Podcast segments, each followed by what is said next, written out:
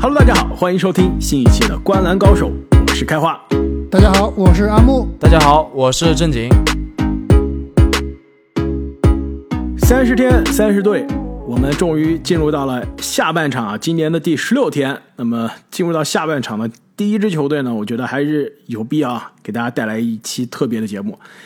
大家估计也猜到了，我们前两期节目也跟大家暗示了，就是今天啊，我们邀请了大家所有观篮高手球迷最喜欢的独行侠资深球迷，也是我们节目的老朋友凯文哥，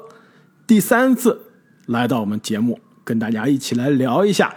下赛季达拉斯独行侠到底有哪些看点。这凯文哥要不要跟大家先打个招呼，跟我们的老朋友们打个招呼？还有很多啊新的朋友，跟大家介绍一下自己。Hello，Hello，Hello，大家好，大家好，我是那个呃非常驻的嘉宾凯凯文同学，长期的呃达拉斯独行侠球迷，然后的冬季期球迷啊，又很高兴跟大家再见面。没错，我们能请到凯文哥也是非常 见不了面，unfortunately。但是我们能请到凯文哥啊，也是非常的荣幸，因为凯文哥现在我们录音的时候啊，在看卢卡打球呢，在看卢卡打这个欧洲杯啊，能让凯文哥在看东契奇打比赛的时候啊，抽出时间给我们录音，真的是非常难，而且凯文哥工作也非常的忙，所以啊，今天我们既然把凯文哥。请到了我们的节目啊，还是要好好利用这个时间跟大家来聊一下下赛季的独行侠。那按照三十天三十队我们的惯例，我们会跟大家聊一下独行侠夏天人员有哪些变化，下赛季呢阵容的轮换将会如何？市场对于独行侠的这个预期啊，到底是高估了还是低估了？我可以帮凯文哥已经提前回答了，肯定是低估了，是吧？那么，哎，我们今天做这个系列不应该回顾一下上个赛季我们那个做独行侠的那个预那个那个前前瞻的时候，我们当时的那个预测的对不对？啊，看看我还有没有脸今天来参加这个节目吗？凯文哥，你知道我们这个节目的惯例就是预测完之后就翻篇了。如果一旦回顾，我们四个人的脸都是要肿的。哎，我我我没有，我其实回去啊，我听了一下，我我感觉我我还预测的挺准的，这个哎，那很好，我觉得既然是这样，我们可以把当时的这个再加个环节，预测呃回顾一下当时的预测，在那之后呢，我们既然请了凯文哥来啊，聊的最关键的就是下赛季独行侠到底有哪些看点，我相信凯文哥那边已经准备了很多下赛季看独行侠到底要看哪些内容，那么。首先啊，跟大家讲一下独行侠夏天的人员的变化。在呃选秀大会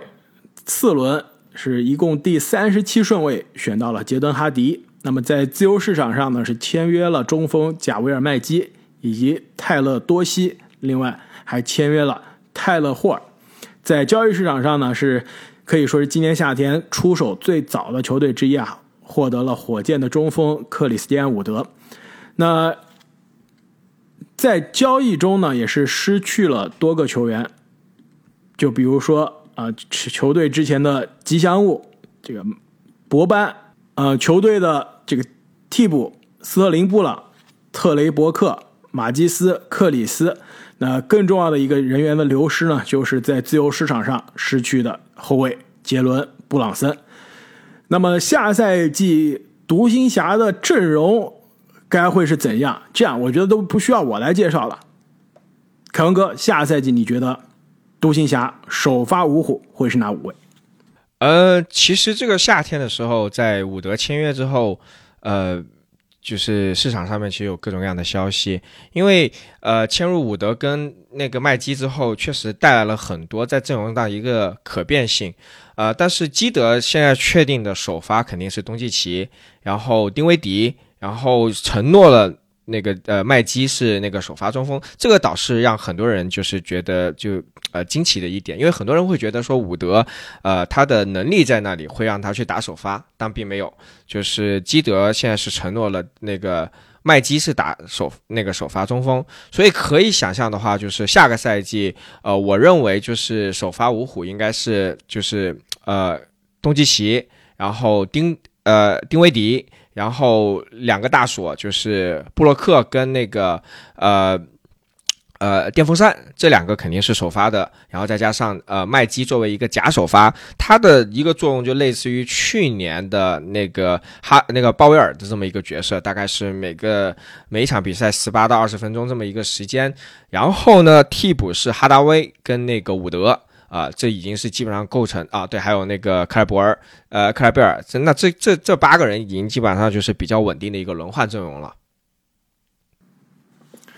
其实。呃，凯文哥，你的这个首发阵容啊，跟我写的稍微有些区别。我还是把伍德放在了首发中锋的位置上。就是你认为麦基可能打的首发，但是时间不一定有伍德多，是吧？呃，这不是认为，这是肯定的，因为这个基德已经就是公开的就呃表态，就是基德那个麦基下个赛季就是首发中锋。呃，但是根据他的能力跟他合同的大小，呃，我猜想的话，他应该上场时间不会特别特别的长。呃，就是说在关键的时刻，就最后第四节的时候，很有可能就是会祭出上个赛季的呃死亡那个五小，呃，就是包括因为。就是科尔贝尔是打首首发的中锋嘛，那现在伍德对于这个位置应该说是一个全面的一个升级，所以我预想的话，就是伍德应该会在新赛季最最起码在。早期的话，就是会肯肯定是作为一个第六人这么一个角色去去出现的，然后慢慢的去呃，其实有点像上个赛季的呃那个呃布洛克啊，不不知道你们有没有记得，就是布洛克刚来的时候，其实很多人都说他为什么不首发，为什么不首发？其实他打了差不多有三分之一的赛季，就是赛季的一个呃替补吧，慢慢的去把自己就是。融进系统之后，基德才把他放到首发的位置，呃，所以我觉得就是伍德，就是这也是就是基德惯用的一一套方法，就是会通过这种让你从板凳上打起，就是你需要赢得你自己的那个打上场的那个时间跟地位，然后通过以这么一种方式去激励他，不仅仅是在进攻上能够融入尽快的融入那个独行侠的一个阵容，而且这也是一个方法去让。那个呃，伍德在防守端能够提供更大的一个贡献。另外一点啊，我跟你呃预计不太一样的，就是我还是把伤愈归来的小哈达威啊放在了首发二号位的角色。其实我这么样放呢，更多是希望丁威迪可以更多做啊第二阵容的持球人的角色，对吧？毕竟现在布朗森走了之后啊，第二阵容还是需要一个可以持球发动进攻的球员。嗯。是的，嗯，其实从阵容上来讲，其实这样子确实是更合理。呃，但是不幸的是，呃，当当然不能说不幸了，但是就是呃，基德其就是丁威迪是基德所宣布三个首发球员里面的其中一个，所以他在下个赛季首发也是板上钉钉的一个事情。而且多次的就这个赛季，包括上个赛季跟布兰森的合作，然后包括卢卡在国家队跟那个丁那个呃德拉季奇的一个合作，其实也比较正。明就是那个东契奇，其实跟持球就有持球单打能力的后卫，其实合作起来是更好的啊。这个等一下我们可以细说他每一个节的一个呃一个比赛的一个计划呃，所以呢，可以预计的话，就是丁威迪其实还是会在首发，但是可能的话就是说第一节到第七分钟的时候，丁威迪就会下场，然后大概会休息两到三分钟的时间，然后再再。跟那个第二阵容去做一个衔接，然后在跑那个呃东契奇不在场上的时候，他会作为一个主控的一个角色。那哈达威可能会比较早的就会在替换上场这么一个角色。呃，但大家也不要忘了，就是哈达威刚刚赛季上个赛季就是下半段就就整个已经等于是一个赛叫赛季报销的这么一个伤病的一个情况嘛。然后在之前，其实他对于呃就是基德的这个系统其实融入的不是特别好。他整个三分的这个命中率，然后得分的一个效率，其实是在小就是独行侠整个四年的这个，呃。生涯里面其实是最低的，呃，是四年的时间吗？呃，我不太记得这个事情，但是应该是整个独行侠的一个生涯里面最低的这么一个状况，所以就是说他的状态本身其实是有点令人担忧的。我觉得的话，这个他是否能够，例如说很早期里面就能够在打，就是能够呃打这个主要的这个时间，然后包括这个融入，我觉得还要看他本身的一个状态的一个恢复的一个情况。但是在新赛季最最起码初段的话，我我不会预料到他会在打首发，他更多的是作为一个替。补的一个情况去去去出现，而且如果大家通过就是对于呃，Nico Harrison 哈里森，然后跟那个基德的一个采访，其实大家可以听出一个端倪，就是说呃，下个赛季他们可能会把更多的时间就是会给到就是替补的两个。重要的一个角色上，包括哈德威跟伍德，就是打造一套就是这种板凳匪徒的这么一个呃上场的这么时间，这样子呢，能够在整一个四十八分钟的时间里面，能够做到一个无限无缝的一个衔接，能够更加的就保持在场上的一个进攻的一个能力。呃，我觉得这是一个可能新赛季的一个计划吧。这所以为什么会把麦基放到首发？因为麦基是防守更好，呃，然后把伍德放在那个板凳上，但是呢，不想要去就是丢失他们上个赛季的一个传统，也就他们呃大为改善的一个防守的能力。呃，我觉得这个是可能基德在下个赛季可能我们也是可以去持续关关注的一个地方。哎，其实我们在之前聊这个十大中锋啊，聊伍德的时候，我就稍微提到过一点，就是我觉得下赛季独行侠会不会启用伍德加上麦基的一个内线的双塔组合？凯文哥，你这个看新闻比较多啊，记得有没有类似透露过这样的消息，就是伍德和麦基是可以一起用？哦，当然，当然，这我觉得不会排除这种就是排排兵布阵的一个一个情况。有一点关于基德是，无论他是在呃雄鹿的时候。在那个湖人的时候，他其实是非常非常偏好就是这种大个子的阵容的。呃，大家不要忘了，就是在当麦基在湖人作为替补中锋夺冠的时候，板凳席上坐的谁是基德作为当时的首席助理教练。呃。所以当时的话，就是麦基跟浓眉哥其实是有不少的，就是重合的上场时间的。我觉得这么一个上场时间是完全有可能的。但是当伍德跟麦基同时出场的时候，有一个比较大的问题，就是你如果要保持那个东契奇跟嗯丁威迪两个持球人同时在场上，这也是就是独行侠上个赛季的一个理念嘛。而且这两个也是高大型后卫，那你就只有一个。要么是布洛克，要么是芬尼史密斯在场上作为这种外线的持球人的那种防守者，其实对于这种现在 NBA 的这种现代这种节奏里面，其实是不是？我觉得对防守未必是一件好事，因为我我是比较希望能够看到场上永远保持两个对于持球人的一个防守，这样子。就有点像是瑞士军刀这种，那呃，芬尼史密斯跟布洛克，他为什么在上个赛季季后赛里面打的时间永远都是最多的？就因为他们两个是不可或缺的。对于防守，在现在 NBA 都会看到，其实都是比较外线球员主导的。你看每个球队基本上都有自己的突破手，呃，球星通常来说都是锋线的球员。那如果他们两个不在的话，伍德跟麦基，他可能内线的护框能力更好了。但是在于换防方面，我觉得可能会是一个比较大的漏洞。其实我觉得这个两个人同时出场的时间未必会那么多，可能当然，比如说碰上像七六人这种内线特别就是呃高大，然后繁重，然后这种情况的下，我觉得或者森林狼对森林狼呃双塔这种情况，他们两个会出现的比较多。那对于大部分时间，我觉得还是会觉得会交替出现的。但是有一个阵容，我其实是蛮呃期待的，就是可能大家不会呃。就是注意到这个这个阵容，就是伍德跟克莱伯贝尔同时出现，或者是克莱贝尔跟麦基同时出现。因为克莱贝尔其实上个赛季为什么他刚刚会续约很多呃，就是辖区的球迷会觉得这是一个比较差的一个续约。但我其实对于这个东西是持于一个呃中立的一个态度，我没有觉得特别好，因为我觉得时机有点早，但我也没有觉得特别不好。其实现在合同基本上都是一千万往上走的，但是克莱贝尔呢，这个人呢。他防守呢，就只要他在自己的那个进攻任务不是特别重的情况下，他不需要长期去顶防那些大中锋的情况下，其实他的换防的效果是很好的。如果大家留意看那个对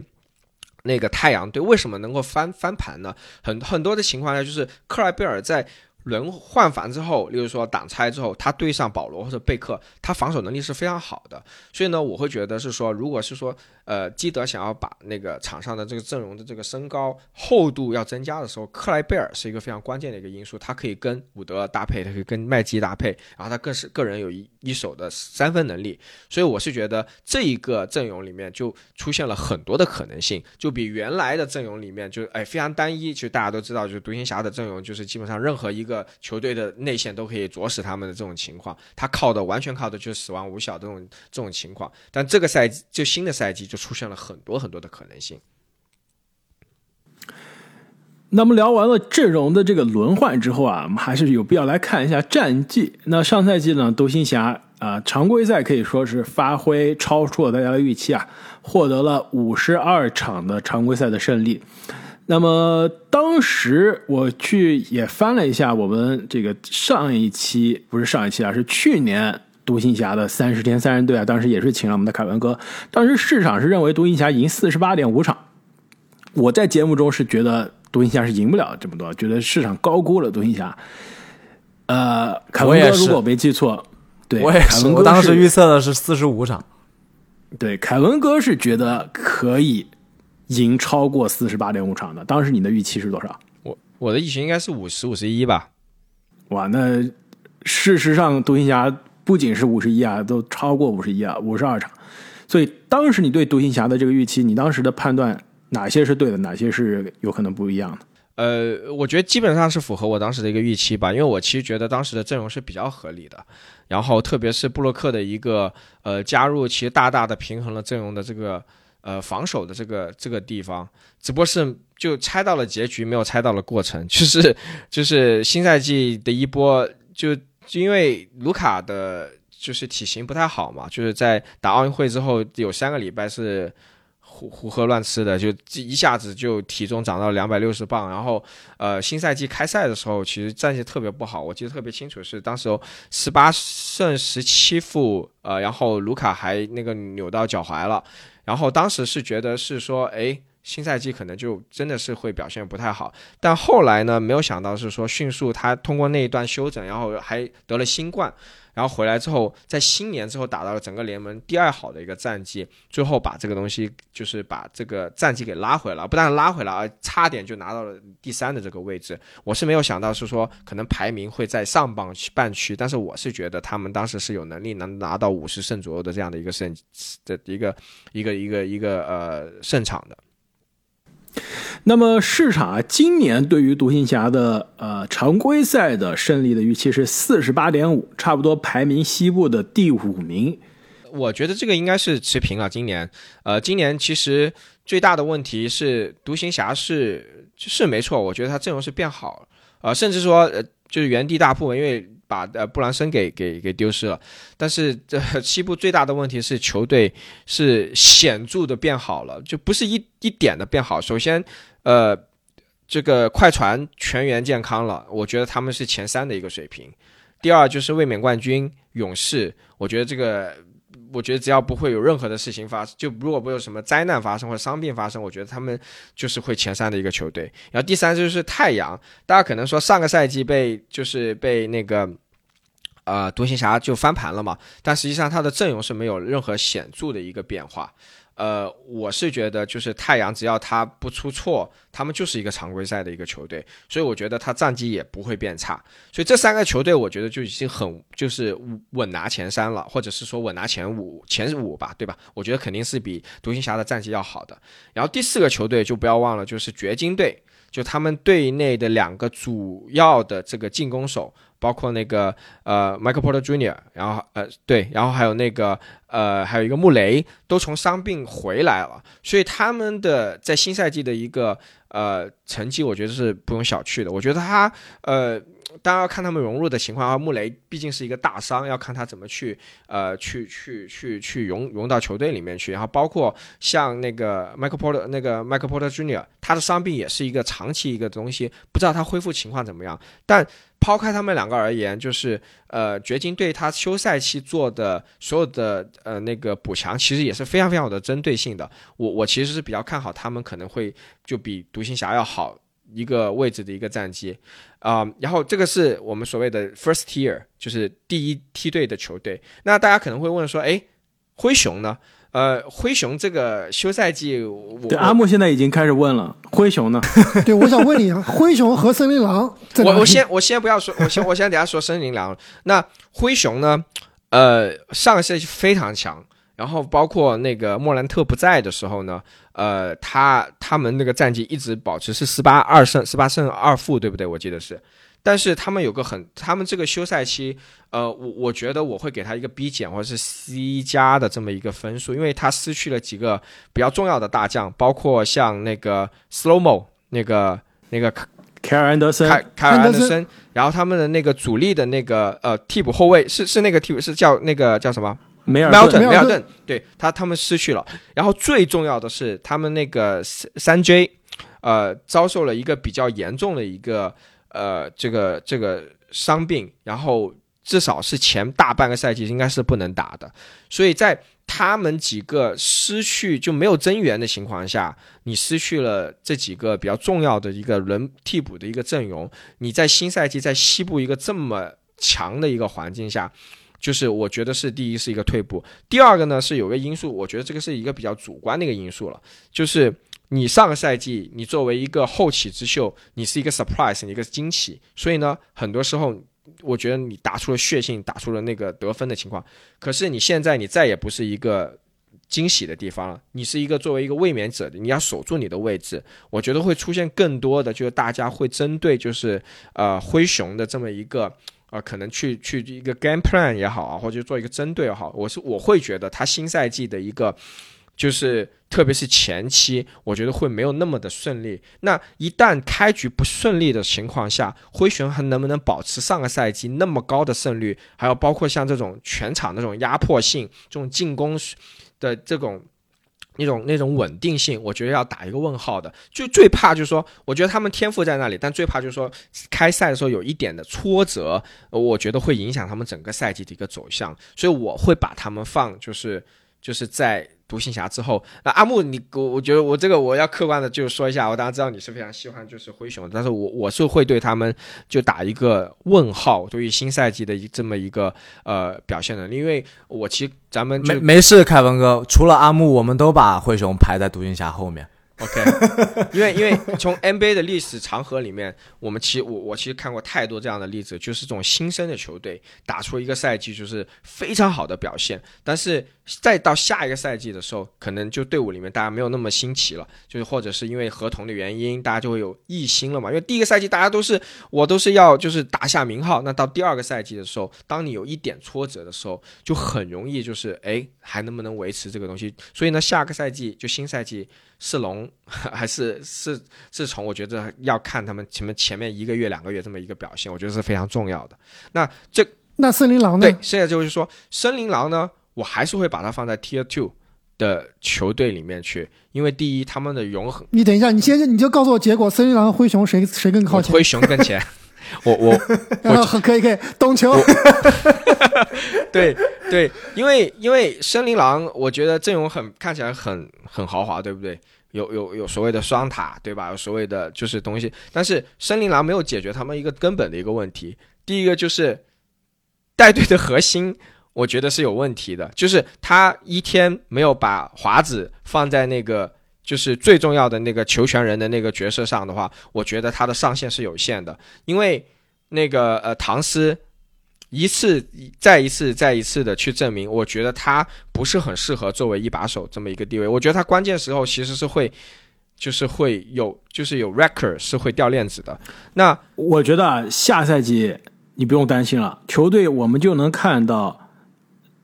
森林狼把华子放到球队老大的位置上。其实上赛季季后赛打到最后，华子就是球队最靠谱的第一选项了，而且是进攻发起人。唐斯在最后第六场的时候也证明了关键时刻不靠谱啊。而且另外换一个话说，如果你是球队的核心，球队为了让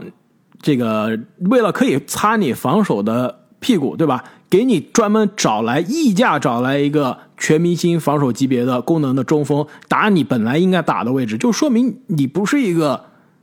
可以围绕你舰队的中锋核心了。所以未来应该球队还是会把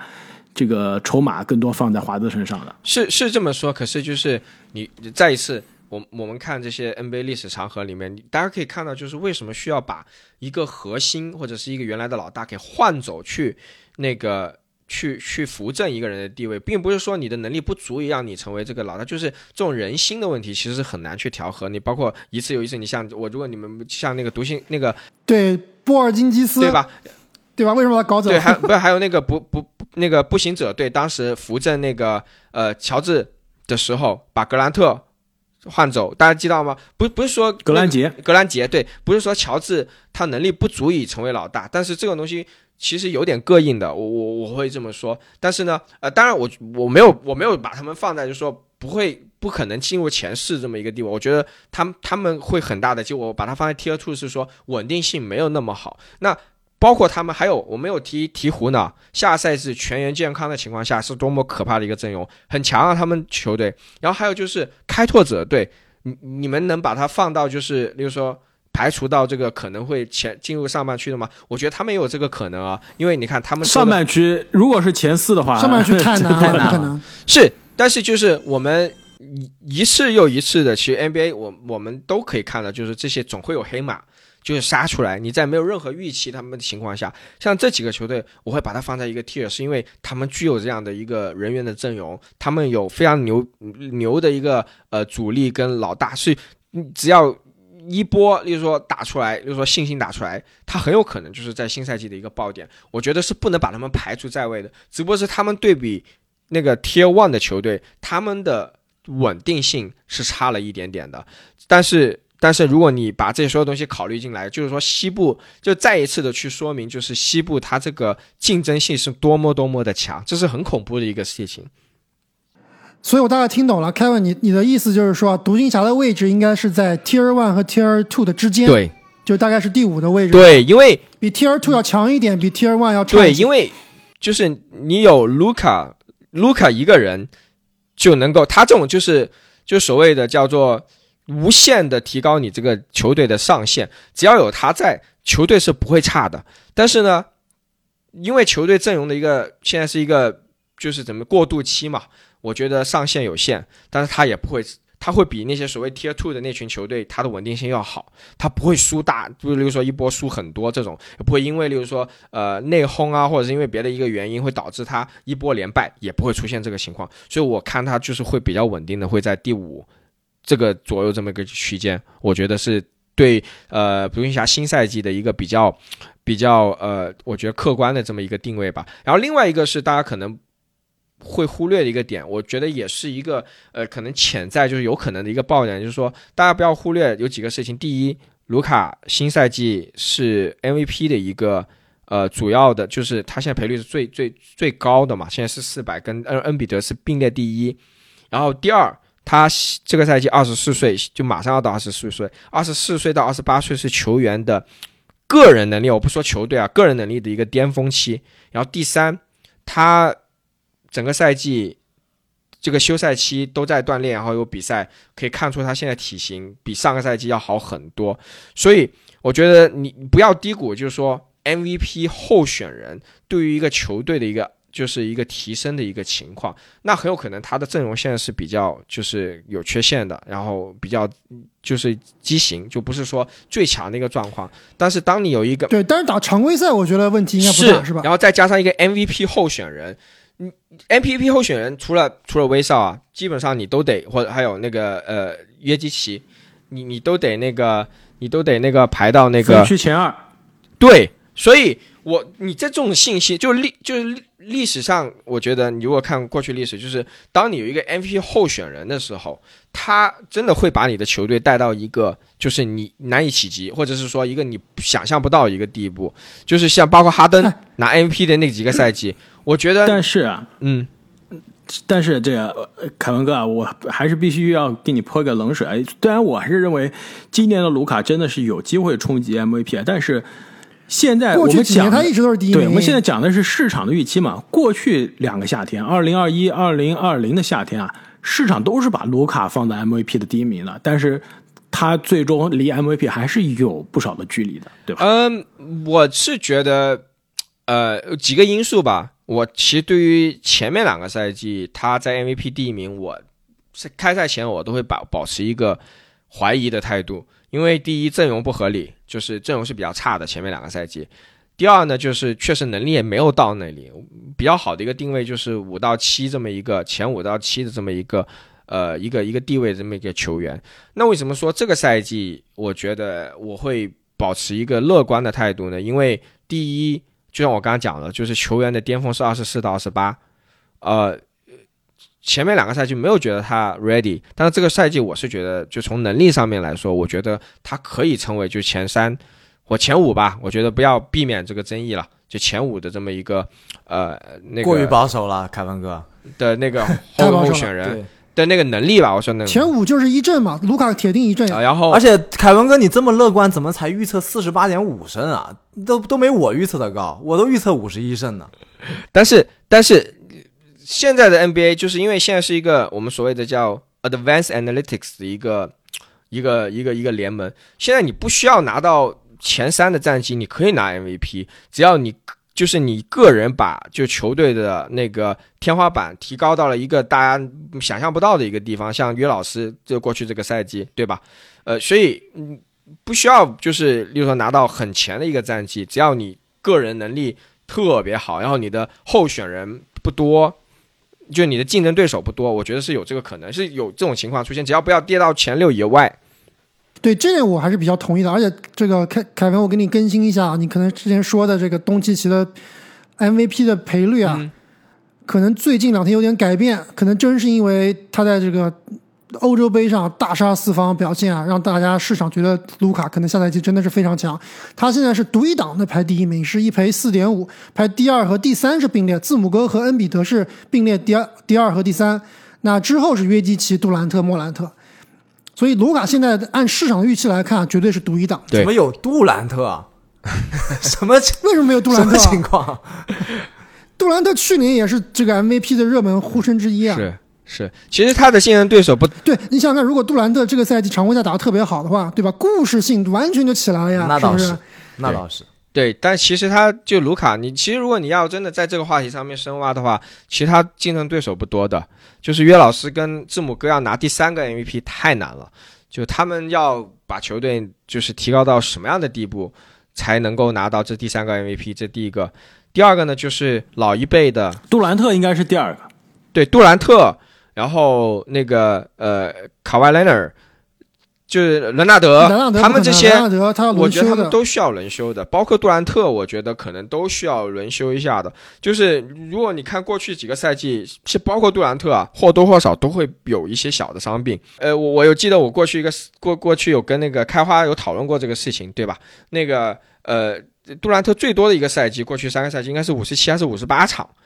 在这样的情况下，其实那个 MVP 是要打个折的。然后呃，库里他现在已经不关注这种事情了。那剩下的最大的竞争对手，我觉得是恩比德。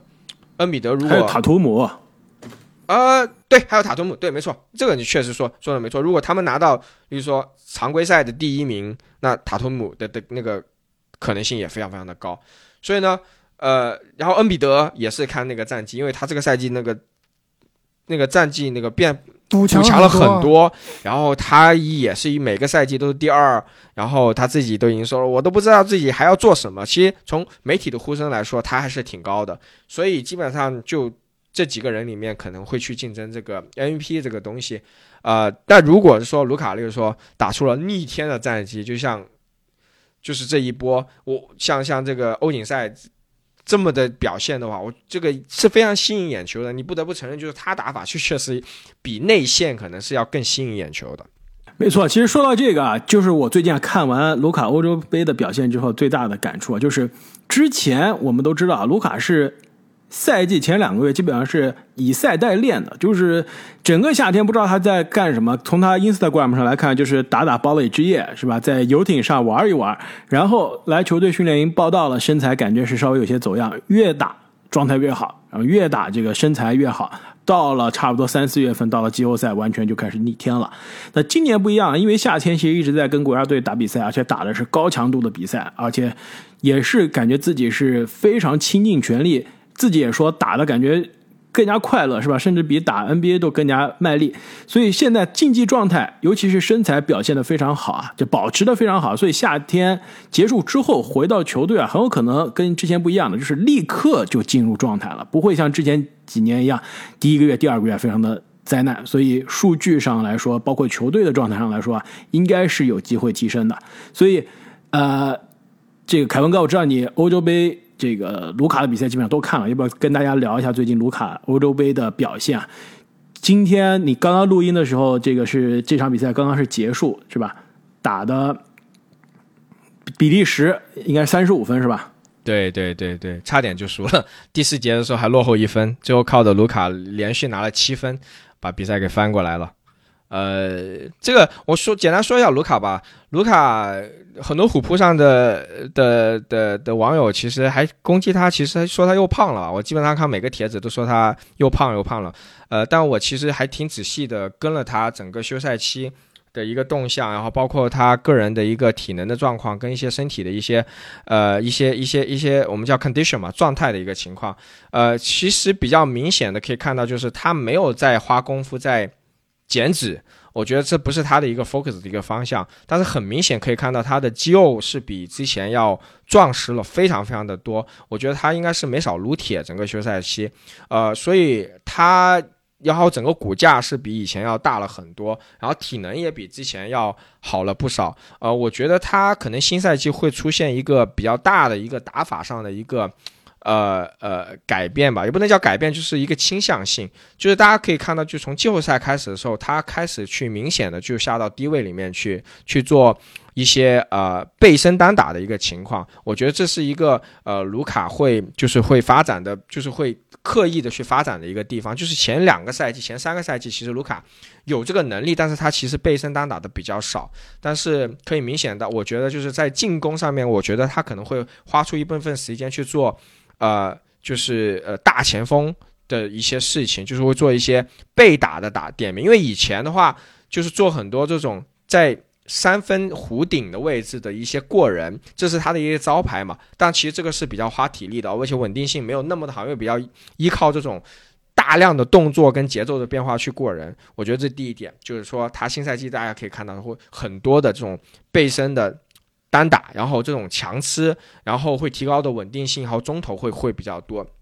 这是一个比较呃，我们叫明比较明显的一个一个变化，就是他的整个肌肉会会变变变强了。但是呢，因为我感觉他撸铁比较多，然后前面几场其实表现不是特别好，三分是有点拉垮。呃，第一场打德国应该是八投一中，然后打那个波黑是输了嘛，是八投零中。然后 前面三场，然后包括打德国，打德国的时候，呃，三分也不是特别好，呃，好像也是八投一，反正三场一共是二十一投一中还是两中，但是基本上后面全靠他，就是就是整个因为肌肉特别的，你可以看明显就肌肉有变强，就整个。打德国的时候，因为全部都是单吃，把那个斯罗德给吃的崩溃掉了，整个最后领了个立那个那个那个计犯就就就跑掉了，就那个被被驱驱逐出场了。所以我觉得，呃，卢卡的单打点名，这个肯定是他下个赛季的一个一个特色，肯定是肯定是会只会更好的。然后，其实我觉得这是一个挺好的一个转变啊！你想想，当年的这个乔丹和科比进入他们真正的这种。巅峰期这种宗师境界的时候，都是在低位有所突破，对吧？是，包括包括勒布朗吧，勒布勒布朗第一就打那个独行侠一一年冠军的时候，呃，就他连那个巴里亚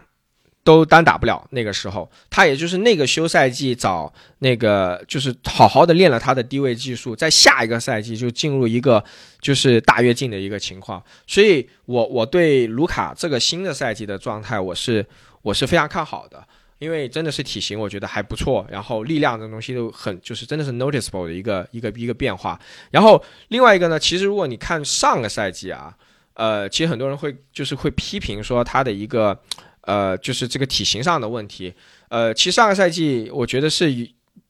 我昨天其实又翻了他就是打预选赛的时候的比赛，就对那个呃立立陶宛他拿冠军，然后拿到那个奥奥运会的资格赛的时候的。冠军的那场比赛，他那时候的体型还非常非常的好，然后到等打东京奥运会的时候，就第一场拿四十八分打那个呃阿根廷的时候，其实那个时候体型就已经有点走走样了，但是那时候表现还很好，就状态也很好。然后等拿完奥运奥运冠军之后呢，大概有七个礼拜的时候的休赛期，这个时候就他那七个赛季里面一下子就涨到两百六十磅了。呃，我觉得这个很也觉得是个经验问题吧。我也不是他真的是偷懒的那种、那种、那种性格。我觉得就是因为一下休息的太猛了，结果身那个体型就起来了。呃，这个赛赛季呢会不太一样，因为呢，等这个欧锦赛打完的时候，跟就是九月十八号嘛，那新赛季季前赛呢是呃九月底，就差不多，他就只有一个礼拜的休息时时间，除非他那一个礼拜里面真的是狂吃，一下长就是那种史诗般的就增长三十磅的那种体型，我觉得呃可以就预期的话，就是这个休赛期出来他的体型状况什么东西肯定是比较佳的一个状况。那比较担心的事情，也就是他一直的一个弱项，就是他的体能。他其实基本上每个赛季啊，从第二个赛季开始到赛季末段，其实都会有一个我们叫 tell off，英文就是一个呃体能下降之后导致表现会有一个有些挣扎。我其实比较担担心他的体能的一个状况，到到那个呃那个那个年底，特别是他现在是增重了嘛，他肌肉这个东西其实也是比较影响的。所以到那块的一个调整，我觉得到时候也要看独行侠那个。赛季中的一个个补强的地方，这个东西我可以等下单独我们来说一下这个情况。但是就是说整体的话，卢卡的状态，我觉得应该是可以就是保证的。对，其实这是也是我的一个怀疑点。就刚刚开花说了，今年可能卢卡不需要有一个准备期，直接能够进入状态。但是他整个夏天都没有怎么休息，打高强度的欧洲比赛，这个欧洲的比赛强度甚至不虚 NBA 的，所以肯定是真刀真枪的，而且就这么卖力，对吧？每场比赛也不是说大比分能赢，都要靠自己非常努力的去打比赛。所以他最后这个体能储备到季后赛会不会出现问题？其实我们看卢卡过去几年啊，每年他其实缺席的比比赛也不能算少，对吧？过去两年都是只打六十多场比赛。那真正的到下赛季，如果没有一个非常充分的休赛期，没有这个多吃点食物储备自己的这个脂肪和能量的话，是不是下赛季会有点担心啊？就特别是打到明，比如说明年的这个二三月份，会不会出现一个体能的瓶颈期？我我是非常担心的，老实话。呃，卢卡其实。就是新秀合同前面四年，你知道？我们问一个问题，你知道他什么时候他的身体状况、机能跟整个体型是最好的吗？他应该是新秀赛季，不是吧？新秀赛季其实体型也不太好。他新秀赛季是二年级，他二年级，他新赛季他皇马刚夺冠，其实就是整个 summer 是在游行，也在天天游行 party 对，其实到那个训练营报道的时候，前面一个月其实也是很胖的。呃，其实他体型最好的时候是，呃，那个新冠疫情之后，他们不是休赛了大概三个月的时间嘛？到园区，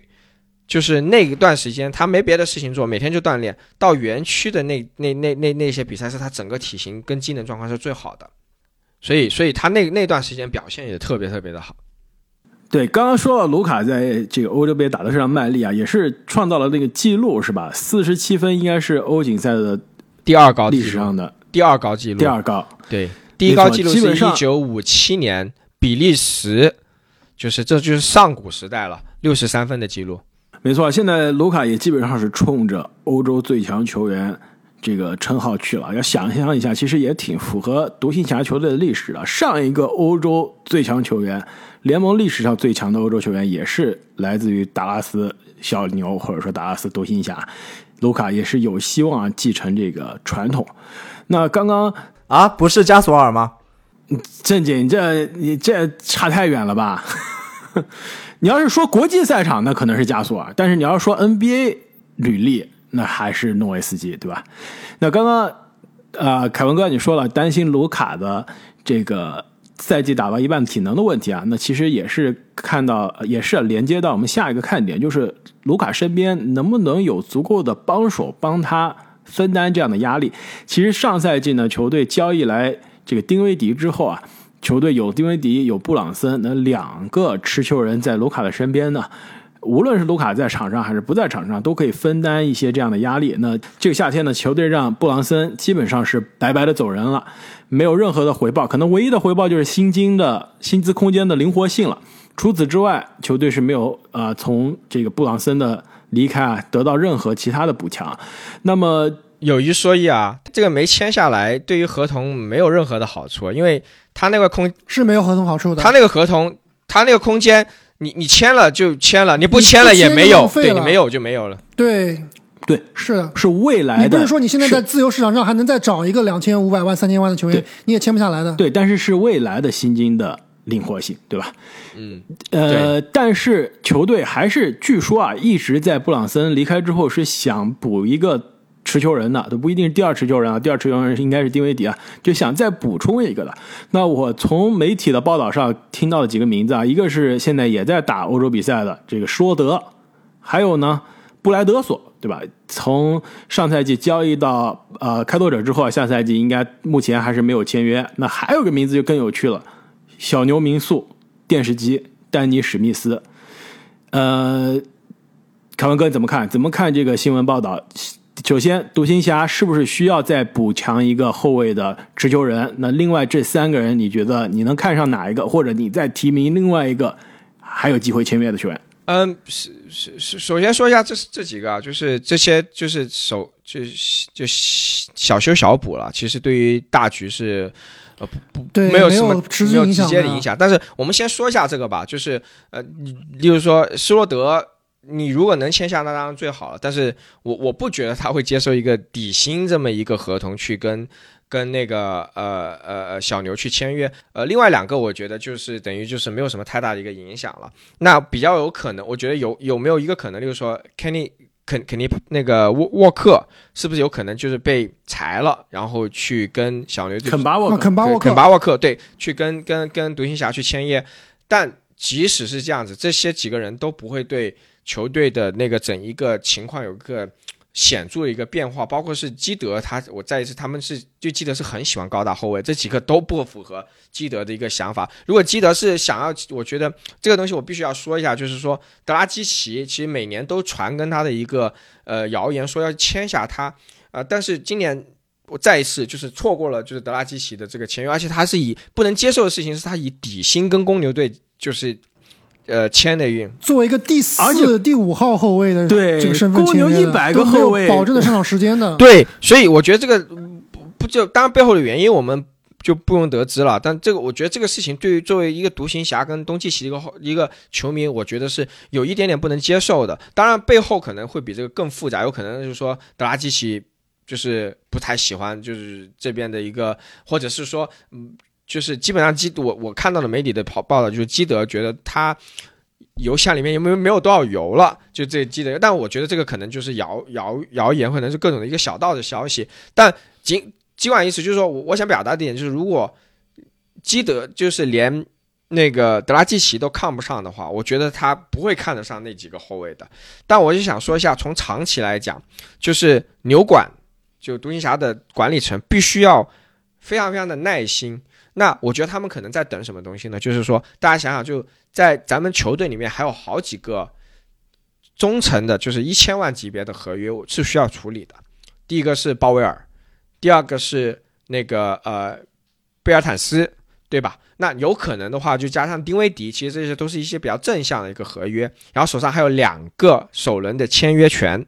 呃的那个那个选秀权，那。我觉得牛管就这两年对于牛管来说是一个比较重要的一个事情，因为第一就是嗯那个呃东契奇的那个大合约进来了，对吧？那整个空间被压缩了。但是呢，球队里面有很多这种，就像哈达威、丁威迪、贝尔坦斯、鲍威尔，原来还有克克尔贝贝尔的，但昨天就是续约，前天续约了，那我们就不说他了。那几个所谓的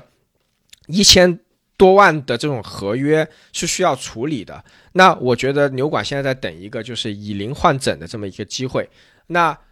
他有可能就是说到全明星前面的一个交易截止期，看有没有一些就是说跟球队闹得不和，例如说几年前像那个呃有，例如说那个呃这保罗乔治的那种 CBA 那种情况，对不对？有没有这样的可能？或者是说像贝尔？就是那个呃比比尔这种情况，就能不能捡个漏？我觉得牛管是在等这么一个机会。那当然，成型的这个机会有多高，我们再说。因为就是每一次都是有这样的，这这个就独行侠每次都有这样的期望，但最终都没有追到自己的心仪的这个，这个这个是老问题了。但是我觉得他们肯定是需要保护自己。我觉得他们现在的那两个首轮的这个选秀权，然后通过那两个选秀权再。加上各种各样的一个组合去换到一个比较好的二号球星，我觉得这我觉得第一个可就我觉得他们现在在做的一个事情。第二个呢，就是我觉得呃，当然我我我有看到一些报道是说，哎，比如说爵士，我觉得是一个非常有趣的这么一个球队，因为他现在大甩卖嘛，超市大甩卖，已经把米切尔给换走了。但球队里面还有几个比较正向的一个 asset，就是一个资产，那包括像呃乔丹啊、克拉克森，然后还有那个博扬博扬，对博扬，我觉得是一个非常好的一个还有康利 asset 还有康利，但康利到底是他能够赚呢？玄学显然是不如肯巴沃克还还是什么的，对吧？呃我昨天看那个前天呃前几天听那个叫 Low Post，就那个 NBA 的主流媒体的那个记者说，就是康利比丁威迪要好，我当时就嗯笑了。但是就是，但是他但他的有一个观点就是，哎，独行侠是不是可以去追求康利，吃下他这四千万的合同，然后例如说换取，就是说在合同到期之后的一波呢？呃，但我觉得这个可能性不高了。但是我想说的点就是说，哎，他现在可能未必去出手这个这个这个 Russell Spot，但是呢，我觉得可能就赛季中期的时候，可能通过一些搭配的一些方法，把例如说鲍威尔，然后哈达就是那个鲍尔跟贝尔坦斯，有可能哈达威去做一个打包的一个一个交易的这么一个情况，那现在就保持这个现状了。然后最后一个我我我想稍微提一下，就有一个球员有可能会。就是会会会会表现的，就有一点表现的，就是现在在跟字母哥搭档的泰勒多西，其实在欧锦赛打的还挺好的。呃，我觉得，呃，我们可能觉得他还缺持球手，但是，呃，牛管可能觉得有泰勒多西，然后还有就是新秀，呃，哈迪，他们可能觉得最起码在赛季初期，呃，我觉得是够用了，他不一定要去增强，就是用去浪费这个，呃。空间去去去去引入这个球员，他可能觉得就是先耐心的去去去去等待，等待更更好等等待机机会，对，再去换那么一个球员。我觉得这是可能是牛管的现在的一个思路。对这点我其实挺同意的，就是刚刚 Kevin 哥也说了，说这个零钱换整，但零钱换整也是说了很多年了，一直都没换成整篮，所以现在肯定还是在耐心的等待机会。那其实我看这支独行侠阵容啊，其实打常规赛应该是没有问题的，但是真正打到季后赛啊，其实布朗森那个缺失，现在我没有看到连这个这个球队里面现在哪一个人哪一个球员能够。填补他的位置，就是你能够在季后赛场均将近二十分啊！现在这套阵容里面我是看不到的，所以我也是觉得在赛季中啊，独行侠可能会有所运作。而且之前我们节目也聊过，正经特别正经聊过，说独行侠这个薪金配置啊非常不合理，就是一堆中不溜这种一千多万的球员，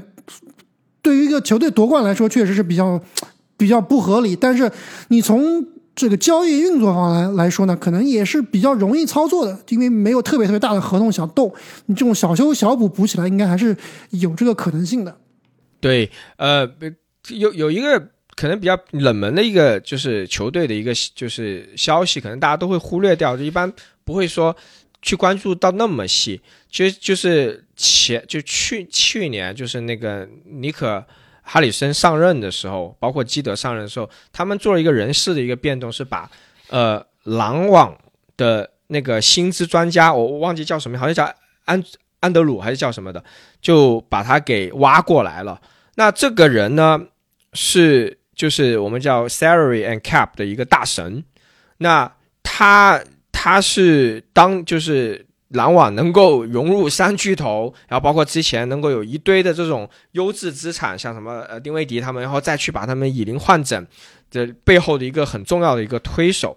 呃，那他的理念一直都是说要把这种大的那个合同要把它 break into 就是小的合同去做这个处理，也就是为什么我们上个赛季看到就是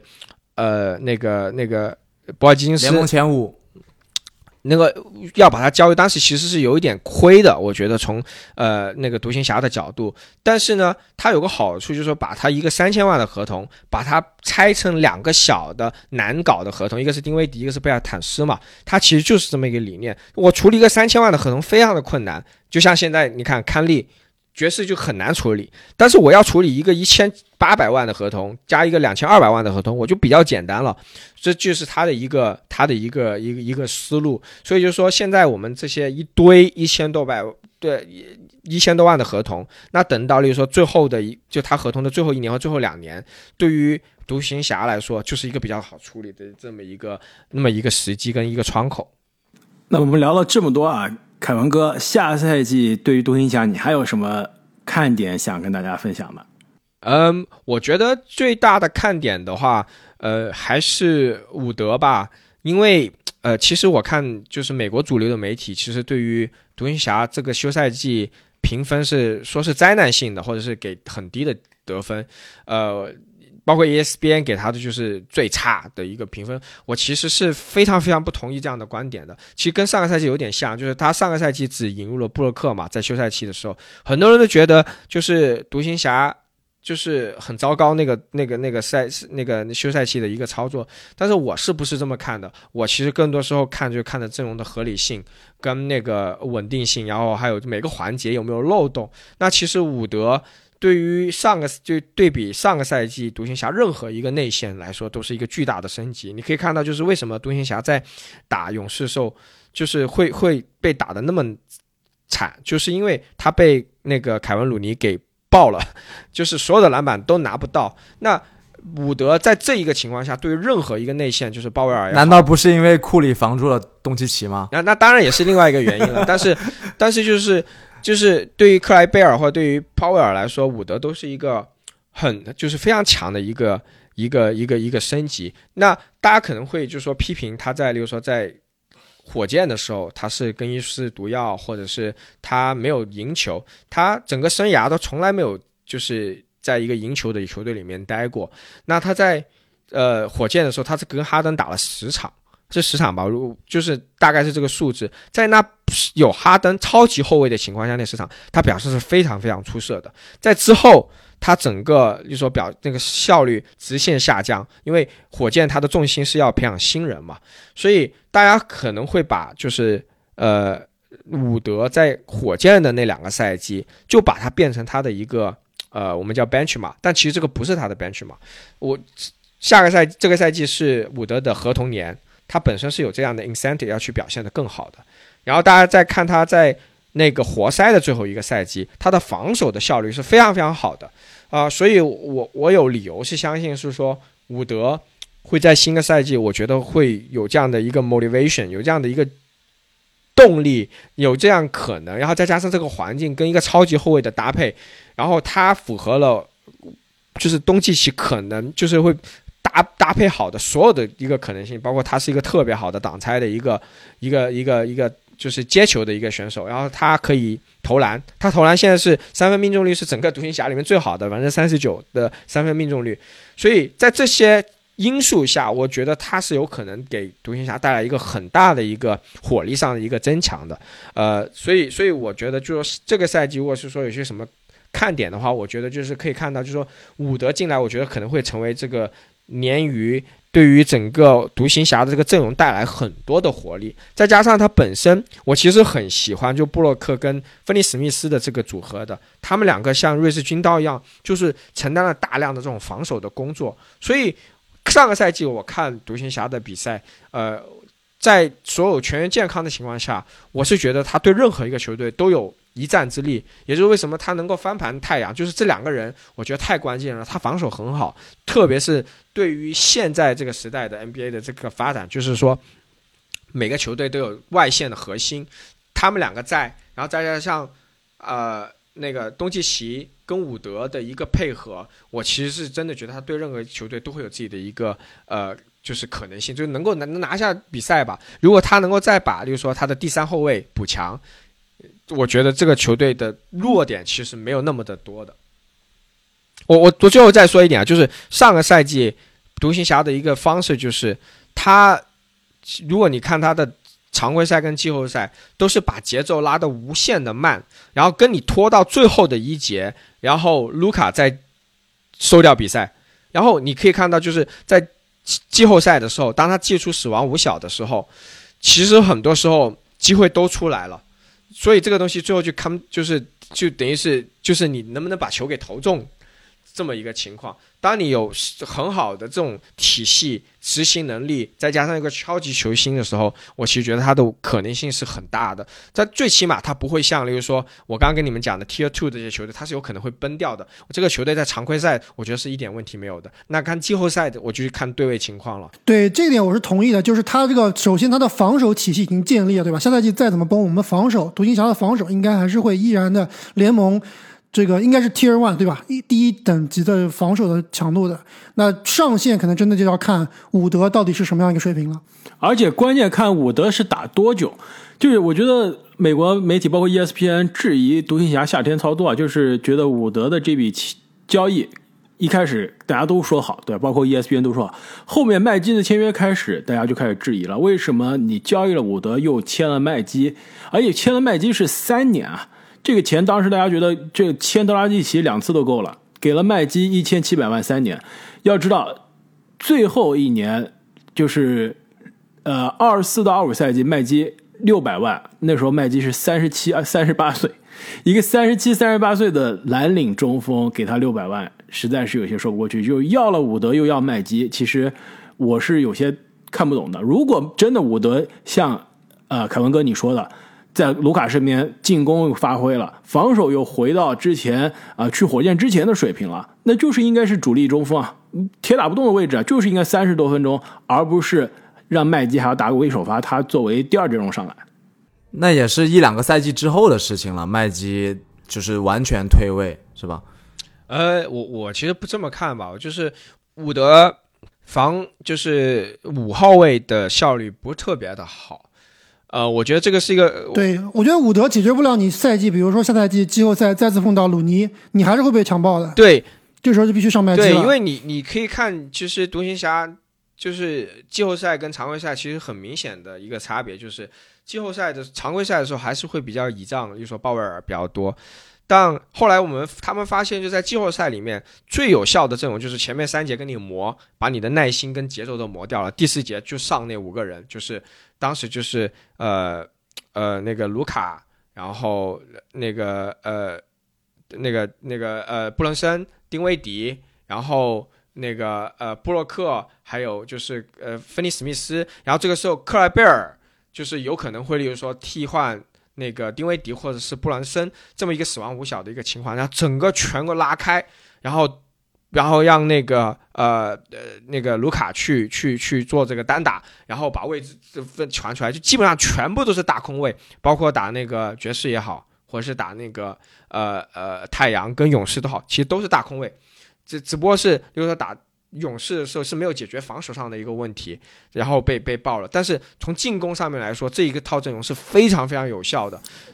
对啊，那如果要打这种全员拉开的阵容，就不应该有麦基啊，就应该上但是问题你要想说，这样的阵容是没有办法在常规赛里面持久的。他顶多就在第四节里面打这样的阵容，他还是需要有一个常规的护框的中锋。整个整个，你知道为什么？克莱贝尔在过去三个赛季基本上都是常规赛里面表现的很好，然后季后赛里面我们叫 tell off，但是上个赛季是相反，因为他常规赛里面打的很差，然后最后休了十八场，所以他季后赛里面爆发了，就是因为所有护框里面只整个独行侠里面只有克莱贝尔能够有这个护框的这个能力。为什么要签下麦基呢？其实就是想要克莱贝尔能够去有这个休息，有个人去做这个事情，让能够在常规赛里面去继续保持这种，就是说。哎，我有个正统的大中锋，然后去帮他做护框跟篮板的情况，能够去让这个主力的球员去 reserve，去保留他们的一个能力、那个体力，到季后赛的时候再去做这个呃这种五小的阵容，因为五小阵容不是万能药，不是。一场要打就是四节，其实如果看很多独行侠的比赛，其实它的我们叫那个 BP 那个 plus minus，就是它的那个正负值，其实这个数值里面一般来说能够比较好的去体现你是不是一个强队。它一般来说 plus 这个是是排前几的，在联盟里面就是强队，但是独行侠是一个例外。你看那个数据。他就在中游的情况下，理应来说不应该赢那么多的比赛。但你看他的比赛，他就是这样的一个，他就是在一些回合上面，他放弃，他就说专门挑你的弱点来打，把自己的弱点全部就放开给你了。然后在最后的五五分钟，靠的卢卡的这个能力、执行能力跟整个全队的这个战术，跟你咬住比分，就是在最后赢你几分。他所以他的那个 plus 正负值是不是特别好的？但是就是说这种。是这样子的，就因为勇士其实他的死亡五小也是决胜的时候用，常规时间他会放一个大中锋在上面，和这个独行侠的思路其实是一样的。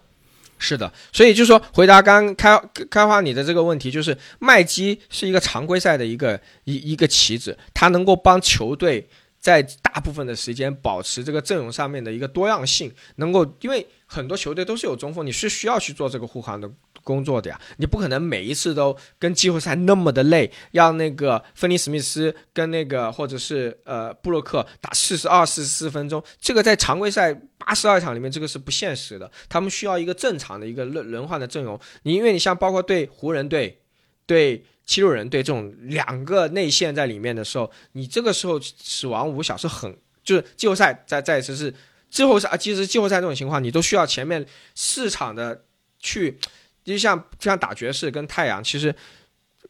那个独行侠都是通过各种各样的试探，让他们放弃了他们的那个中锋，去跟他们去打最后的这几分钟，因为他需要很多的回合。的来回的这种博弈，然后让他们觉得就是说，哎，我要去做这个取舍。如果我那个放弃了我的，例如说，呃，那个叫什么，Aden，就是那个艾顿，他可以去惩罚独行侠的内线。你像他们开赛的前面三场，艾顿一直在打内线，打得很好。可是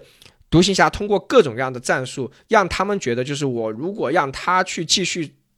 惩罚的话，我会丢失更多的分数，所以最后他你会变成他们就是叫做选他们的毒药，所以他最后不不得不去放弃了他们可能可以去惩罚他们的方式，但这个东西需要大大量的战术调整，在常规赛里面是不太可能的，因为这个非常耗费就赛前准备。你在八十二场里面，你还是需要一个正统的中锋去让他们去打正常的这种常规的那几套战术，而不是做这种特殊的这种定这种战术上面的一个处理。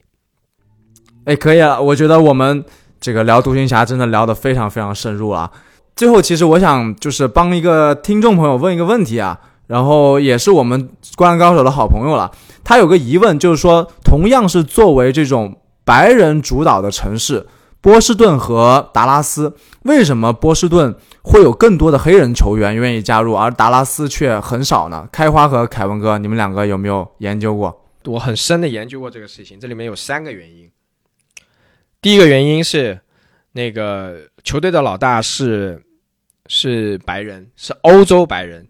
那美国的系统是什么呢？他们叫做 AAU 系统，就这些所谓现在 NBA 的球星，全部都是从十岁开始，或者是八岁开始打这些 AAU 联盟里面认识的，国家的队里面也是很好的朋友。然后也有这种，就是说，哎。我们兄弟情，我们要不要过来我们这里一起打？所以他们会有这种互相招募的这种，就是大家就是你过来我这里，我们之前就认识，很小就认识了，然后大家一起打，就打这种兄弟篮球。他们有这个传统，然后他们互相之间很熟，这这这是一个原因。然后相比来说，欧洲球员他们比较懒，其实不愿意挪地，他们对一个地方都比较忠诚，然后他们之间也没有这种互相招募的这种文化。你可以想象，例如说。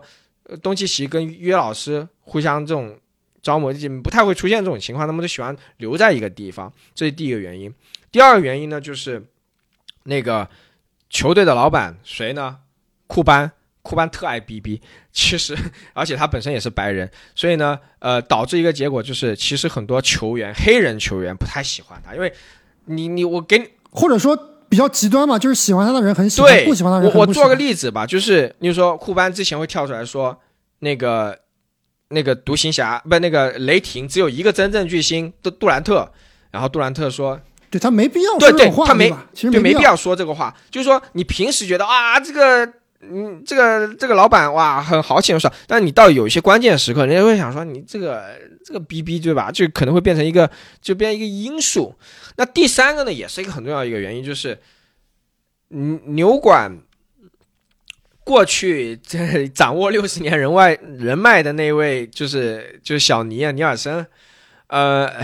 这是一个比较复，这个可能要就是比较长的篇幅去讨论这个人。但总结来说，这个人就是球探能力很强，但是就是呃，作为高就是 GM 能力不足，就是他交易啊，或者是这种谈判啊，或者是合同啊，这种能力我觉得是有很大的问题的。呃，我就举个例子吧，为什么我我们跟布兰森能够走到就。今时今日这个地步，为什么没有办法去签下？就因为他被别人忽悠，然后跟那个就布兰森的经纪人忽悠，然后跟他签下了一个那个呃四年还是就新秀合同，是无保障的新秀，就没有那个签约权，就放弃了那个签约权。这种其实就是一个比较比较低级的一个失误，导致了最后我们在跟布兰森谈合同的时候没有任何的这个这个这个这个很被动很被动。他他就是这么一个人，就是说他他是不会出现像那个呃丹尼安吉这种老狐狸，然后出现大量的这种就是签约，就是说我这种就是不不不成功变成人，然后愿意去做这种这种这种大的这种交易。你你在他这生涯里面。几乎没见过这种事情啊，全都是小修小补。最大的交易就是博尔金斯，我我觉得就是他能够做出，就是然后特别是他的后期，可能大家不知道的是，他自己有自己的球队，他的心思其实很多时候已经不在上面了，所以导致一个结果就是你可以看不到有很多这种呃非常惊天动地的这种，比如说一线的球星过来签约，然后这个也是一个很重要的一个原因。那新的牛管的那个呃高层尼克。那个哈里森，他原来是耐克的高层，多年就是跟耐克各个的这个球星关系都很好。如果你回去留意看，就是像伊戈伊戈伊戈达拉他自己的 podcast，然后那个特纳，然后还有一些像那个呃追曼格林，他们在多次场合里面都说，Nico Harrison is my guy，他是我的哥们儿。我觉得他会改，对这个我听说好几对他说，我觉得这个是会改变这个情况的，他会让更多的黑人球员，就是一线球员球员能够愿意就是来到这个达拉斯这个这个地方，但前提是库班要放放手，他不能太过干预就是这种球队的情况。我觉得这个情况是会有所改善的。那么其实聊到库班啊，正好也是延续我们今年三十天三十队的传统啊，这一位球队的老板应该也是联盟。所有球队老板中名气最大也是成名最早的老板，正经。关于库班，你还有其他什么要跟大家说的意识吗？我觉得今天已经讨论的很深了。其实我就想说一点，就是库班其实不管他的管理，其他的方面我们都不讨论了。最大的特点就是，其实他是一个疯狂球迷有钱之后的样子，对吧？他不像我之前提到的很多基金大佬买球队都是为了挣钱，库班他是从其他地方挣了钱来独行侠花。对吧？而且他做的决策之所以凯文哥说不是就每一次都是那么合理，甚至有的时候显得有点蠢，就是因为他不够冷血。他是一个比较激情的老板，但是他冷血的时候也犯错啊，就就是当年觉得纳什已经太老了，对吧？虽然之前是全明星后卫，我就是不愿意给你续约，让纳什白白去了太阳，连拿两个 MVP，还在季后赛淘汰自己一次。对吧？但是关于库班，我想说的有两个我觉得有趣的地方。之前其实我们聊库班聊了很多次啊，一个就是其实我们做的这个行业啊，还是要感谢一下库班的。就是库班他真正发家了，就是他做的这个呃，他当时的网站嘛，一开始叫做 AudioNet，后来叫做 Broad 呃 Broadcast.com，就是最早在互联网平台上面做音频的。就当时还没有播客这个词嘛，播客是后来这个 Apple 苹果开始做才有这个词的。就那时候。把相当于传统电台、传统的音频内容，不是音乐的音频啊，就是传统的这种电台型的音频放到互联网上，其实是库班开始做的。最后把这个公司也是在这个美国互联网泡沫的最高点卖给了雅虎，让雅虎接盘了，自己也有拿着这个钱来买了小牛。所以我们现在做播客的要感谢一下库班这个。可以算可以算是这个行业的鼻祖之一了。另外一个就是库班最新的一个商业项目，这个商业项目其实也挺符合他的这个风格的，就是并不是说来做这个项目来赚钱，而是来解决社会问题的。就是他最近做的这个线上的药店。叫做 Cost Plus。其实之前很多球迷啊，包括身边的同学啊，都说，比如说美国啊，怎么样？说这个国外是吧？说外国的医疗体系啊，这个药价看病难、看病贵的问题没有，那其实就错了。就首先，外国是哪个国家我不知道啊，但至少美国不是这样的，看病非常的贵，比国内差多了。而且美国医疗保险基本上就是个骗局，是吧？虽然你是有医疗保险的，基本上就是你先去看病，对吧？看完病之后，医生说啊，你这个保险可能我们能接受，哎，有可能又不接受，是吧？然后看完病之后，啊，你先付一部分钱，然后呢，这医生再去找保险公司要钱。那基本上医生找保险公司要的钱是市场的价格的好几倍，然后保险公司有可能又不接收，又跟医生撕，然后保险公司撕不过医生就来找你说啊，你看我不愿意付这个钱，剩下来你都付，就是药价是贵到离谱啊！这种，这这个就不用细说了。然后库班为了解决这个问题呢，是建了这个线上的药店，它叫 Cost Plus，什么意思呢？就是我在成本上加一点点。非常的便宜。就比如说有一个治白血病的这个药，在美国你在医院在其他药店买要两千五百刀，他这个网站只卖十五块钱。就是因为药制药行业啊，在美国是非常大暴利的一个行业，那基本上很多成本十几块钱的药，最后能卖几千上万。那库班他的这个啊网站的哲学就是我以成本价加非常低的毛利。我最后就说一下吧，就这些他的商业事迹大家都知道了，他的故事其实都都大大家都能看得到。但前几天就是欧锦赛的第一场是那个德国，就那个呃斯洛文尼亚先打，然后德国对那个呃法国，然后中间是那个呃挪威斯基的球队就球服退役仪式。然后我看库班采访，其实人也老了很多了。你看他离球队收购到现在也快就是三十年的时间，二十多年嘛。然后其实人是真的老了挺多的，所以呃。就是感觉且行且珍惜吧。然后最后这个是不仅再说一下，所以就觉得觉得那个这，就就是感觉他这几年也没有以前那么的，就是张狂了。觉得很多事情其实也被以前收精力好像没有他年轻时候那么旺盛。其实也收敛了很多了。现在其实更多都是在场边就是享受比赛了，我觉得是。没错，而且其实作为独行侠球迷啊，关注独行侠二十多年，我还是很感谢他的。虽然他是有争议，对吧？但是还是非常感激。而且尤其是他最近做的这个呃药店啊，也是我觉得对他在球迷之外也是有更多的敬佩。那么本期节目三十天三十队下赛季的达拉斯独行侠，我们就跟大家聊到这里了。那今天真的是非常有幸啊，邀请凯文哥一起跟我们聊球，也是聊的。非常的深入，跟我们去年一样，要创造我们三十天三十队历史上这个最长的，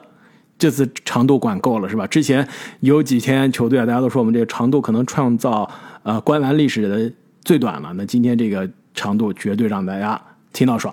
那么相信新赛季啊，我们后面肯定有机会再让再请凯文哥回来一起跟大家聊球。那更是希望我跟凯文哥啊相约达拉斯主场。看西决的这个约定还能成真？去年真的是进了西决，结果我跟凯文哥刚好那几周都有事，凯文哥好像是去欧洲玩了，我是刚从这个加州回来，所以没能约成啊。希望后面有机会相约达拉斯的主场一起看季后赛。其实当时跟大家说个秘密，我跟凯文哥都买了总决赛的球票，当时说如果能打败正经的勇士，我跟凯文哥就要去。这个主场看总决赛了，我们票都买好了，结果没有进。Too young, too naive。那么本期节目我们就聊到这里，非常非常感谢各位听众朋友们的支持，我们下期再见。凯文哥，最后还有什么要跟大家说的？希望我侠啪啪打我脸，拿下五十胜以上。卢卡 MVP，卢卡 MVP，再见，再见。再见。另外两个西部球队的球迷只能说再见了。